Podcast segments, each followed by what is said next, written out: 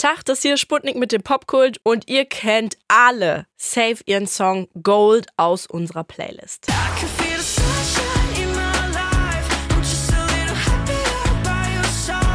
Aber kennt ihr auch die Lady hinter diesem Radiohit? Sie heißt Leonie Greyer und ihr Künstlername ist Loy. Über einer Teilnahme bei The Voice Kids und sehr erfolgreichen Videos bei TikTok ist Loy mittlerweile zu einer der spannendsten und bekanntesten Newcomerinnen geworden.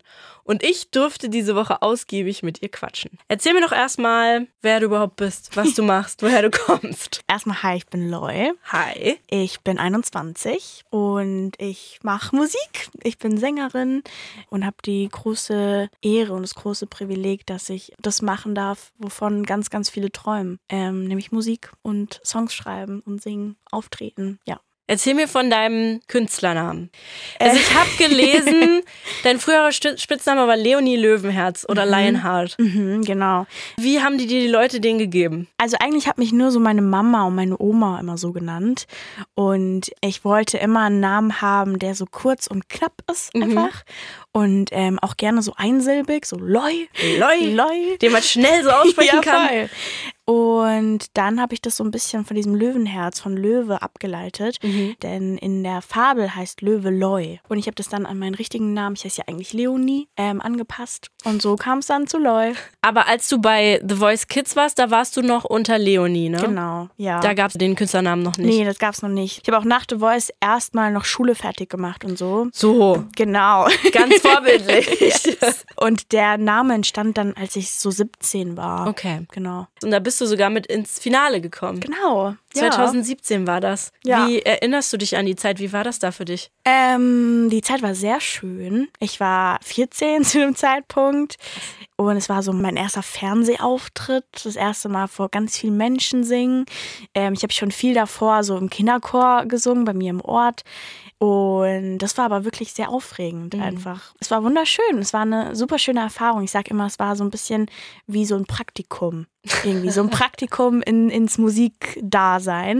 Und es hat mir zu verstehen gegeben, dass ich das machen möchte für mein Leben.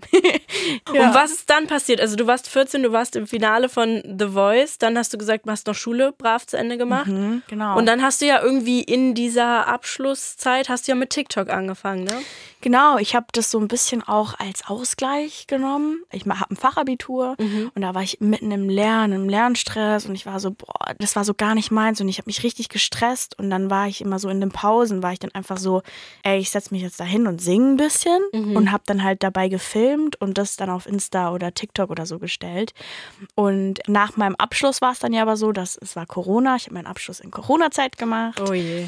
Und man konnte halt nichts machen. Ich konnte auf keine Bühnen gehen. Ja. Ich konnte eigentlich nirgendwo hin mit meiner Musik irgendwie raus oder so.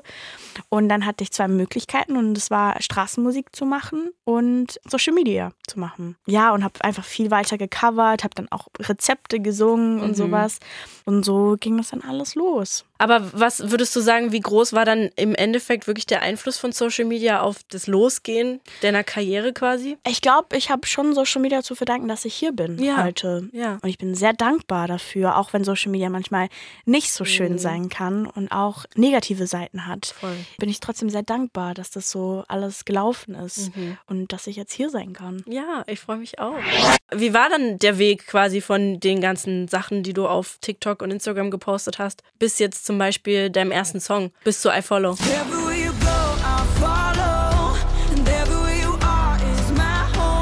Boah, ich glaube, hauptsächlich waren einfach alles Coversongs. Ähm, ich habe viele Songs von anderen Künstlern, anderen Künstlerinnen gecovert. Blinding Lights, das war ja dann das Cover, was auch so ein bisschen mehr Aufmerksamkeit dann irgendwie hatte. Und dann war ich so, okay, jetzt sind da so ein paar Leute am Start, die irgendwie feiern, was ich mache. Und jetzt release ich auch mal so meinen ersten Song und das war dann I Follow. Das hast du einfach so gemacht? Im Alleingang dann quasi? Also, nee, so, ja, ich mache jetzt einfach mal einen Song, let's go. ähm, ich habe ja schon davor immer ein paar Songs geschrieben. Ja. Und dann, als ich noch in der Schule war, das war in meinem Abschlussjahr, ähm, hat sich dann jemand gemeldet, mein jetziger Manager, und hat dann gesagt, hey, ich verfolge das so, was du machst und ich finde es super, super schön. Hast du mal Bock, dich irgendwie zu treffen oder so? Ich habe dann erstmal meine Mama mitgenommen, weil ich bin 17 und es kann ja auch jeder irgendwie auf Insta so schreiben, Natürlich. hey, ich bin der und der. Deswegen da auch immer ein bisschen vorsichtig sein. Mhm. Und dann sind wir ins Studio gegangen und haben dann da I Follow aufgenommen. Und das wurde dann auch die erste Single. Und dann haben wir immer weiter ganz viele Songs geschrieben und habe so ein bisschen mein Team kennengelernt. Mhm. Also wie ist das dann um dich herum entstanden? Hat einfach dein Manager die ganzen Leute gekannt und Ähm, genau, ich komme ja aus Mannheim. ja. Und äh, Mannheim, da ist auch die Popakademie und sowas. ja. Und mein Manager hat da auch studiert gehabt. Ah, Und okay. deswegen war der auch so ein bisschen vernetzt. Mhm. Und dann haben wir echt am Anfang mit ein paar verschiedenen, auch Produzenten oder so mal gearbeitet. Aber es hat sich dann eigentlich schnell rauskristallisiert, mit wem ich noch langfristig auch irgendwie arbeiten möchte. Mhm. Also arbeitet ihr dann auch immer zusammen an neuen Songs? Also Ja. ihr setzt euch zusammen, du kommst vielleicht mit einer Idee Genau. oder wie läuft das ab? Genau, ist immer so, dass ich meistens irgendwie ein Thema habe oder so, Mhm. worüber ich sprechen möchte. oder ich habe irgendwie eine Art Text geschrieben oder sowas. Und dann geht's los. Und dann geht's los und Dann irgendwann, geht's ist der, und los. irgendwann ist der Song da. Im, Ide Song Im. Idealfall. Welcher Song von deinen war am schnellsten fertig? Gold. Ja? Mhm. Gold war am schnellsten fertig. Es war auch so, wir haben den an einem Tag geschrieben und am nächsten Tag ist er schon gemixt und gemastert worden. What? Also theoretisch in zwei Tagen war der Song komplett fertig. Krass. Das hatte ich auch noch nie. Und ich habe mich da umso mehr gefreut, dass der dann so irgendwie abgegangen ist. Ja, hättest du gedacht, dass der so ein Banger wird? Gar keinen Fall. Als du den da so abgegeben hast und gesagt hast, okay. Also ich war also, boah, das ist ein richtig cooler Sommersong. Voll. Und einfach give it a try. So. Mhm.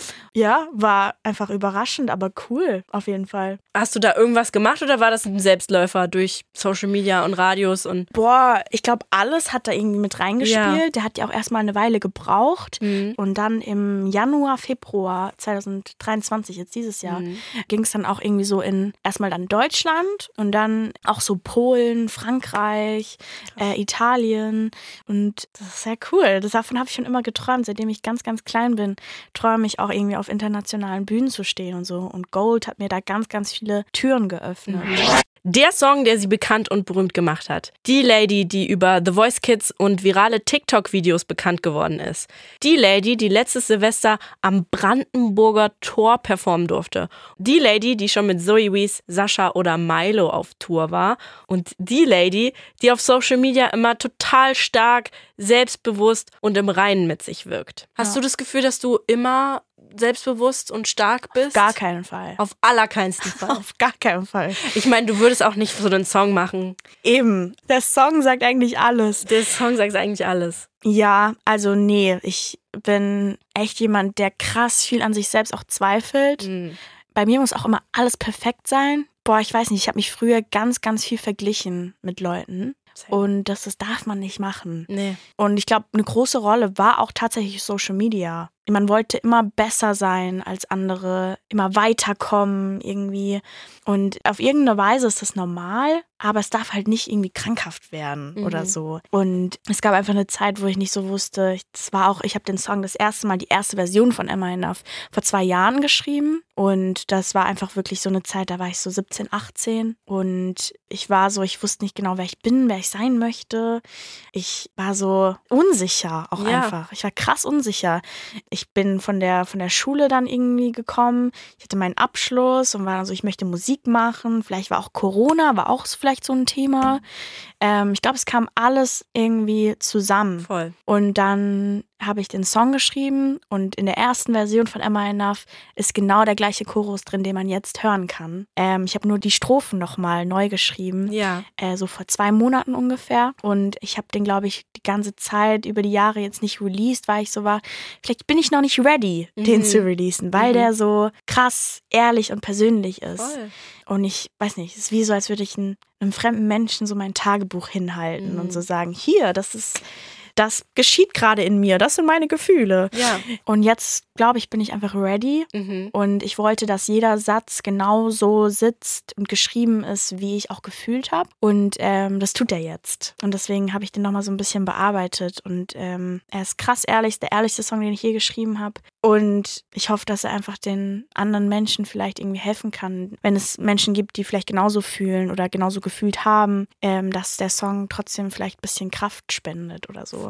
Gab es für dich so einen speziellen Punkt, wo du gesagt hast, jetzt bin ich ready, ähm, den zu veröffentlichen? Oder war das so ein Prozess über die letzten zwei, drei Jahre? Es ist auf jeden Fall ein Prozess. Ja. Es ist ja heute immer noch so. Ich bin auch, also ich habe heute auch noch Probleme mit mir. Mhm. So, so ist es nicht. Ich habe auch Selbstzweifel noch und habe mit mir auch teilweise einfach so ein bisschen, weiß nicht, zu kämpfen. Mhm. Aber ich wollte einfach einen Song haben, der mich wi- widerspiegelt irgendwie. Und das ist ja auch der Grund, warum ich Musik mache. Musik ist ja dafür da, seine Gedanken und Gefühle irgendwie in, in Songs zu packen, Voll. Gefühle zu transportieren. Und ich glaube, viele können mit dem Gefühl irgendwie relaten. Und mein Ziel war schon immer, Leuten mit meiner Musik zu helfen. Ich hoffe, dass es durch den Song irgendwie klappt. Oh. Davon bin ich absolut fest überzeugt. Checkt Loy unbedingt auf Instagram ab unter loy.musik. Dort findet ihr alle News und Infos.